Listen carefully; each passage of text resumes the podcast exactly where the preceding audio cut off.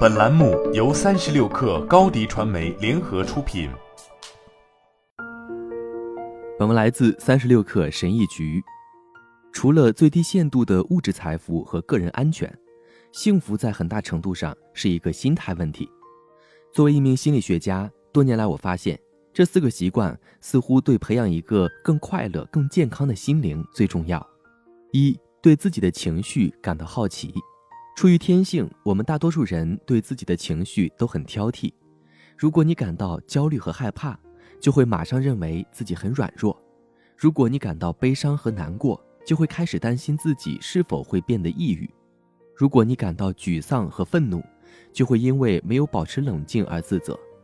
这种情况是可以理解的，因为我们大多数人在成长过程中被教导不能表现出，甚至不能感觉到强烈的情绪。但问题是，感觉不好并不意味着它就是坏的。当你试图避免痛苦的情绪时，最终只会让事情变得更糟。当你养成了逃避或试图修复痛苦情绪的习惯时，你就在告诉你的大脑，你的情绪是糟糕和危险的。这意味着，当下一次你感觉不好时，你会因为感觉不好而感到更不好，因为你的大脑认为情绪是危险的。这就是为什么，不管你的情绪有多么困难或痛苦，都不要去评判它，这是非常重要的。感觉不好已经够难的了。所以，就不要因为感觉不好而感觉不好了。二，对你的期望要现实一点。我们对期望有很大的误解，大多数人认为期望是一种促进成长和成就的方式。当然，给自己设定远大的期望有助于个人成长和自我完善，但通常高期望只是一种我们用来缓解自己的焦虑和不安全感的方法。期望通常是我们用来让自己感觉更好的无意识防御机制，这不仅会导致你的长期压力和失望，而且最终你生活中的人会发现，你严格的期望并不是真的为了他们的幸福，这是一个能让你感觉好一点的懒方法，却没有解决你不安全感的真正根源。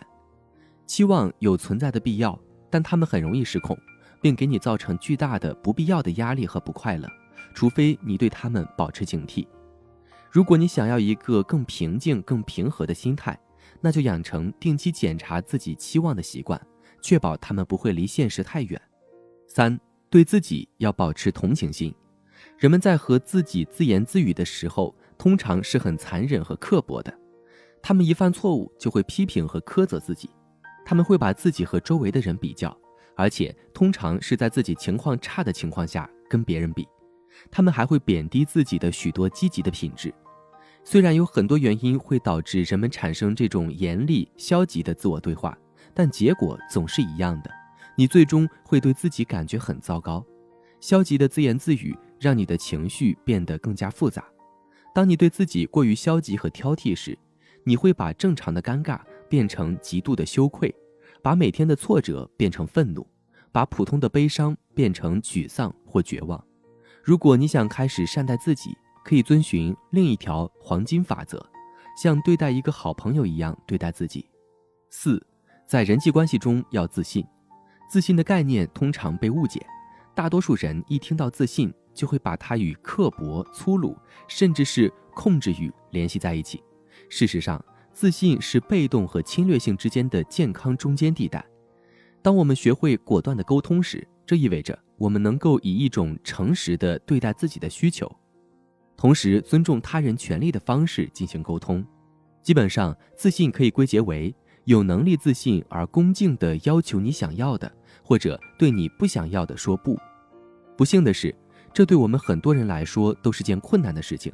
这主要是因为我们害怕冲突，我们担心别人对我们不好或生气，我们担心人们会对我们有不好的看法或表示不赞同，我们担心如果我们诚实的表达自己，会看起来很傻。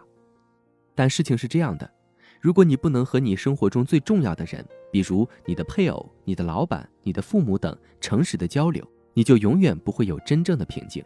如果你总是害怕表达自己，你的头脑就会充满担忧和不安全感，或者沮丧或怨恨，或者更有可能两者都有。培养更快乐、更知足的态度和人生观的最好方法之一，就是培养果断沟通的勇气。这需要练习和耐心，但任何人都可以学会更加自信。好了，本期节目就是这样，下期节目我们不见不散。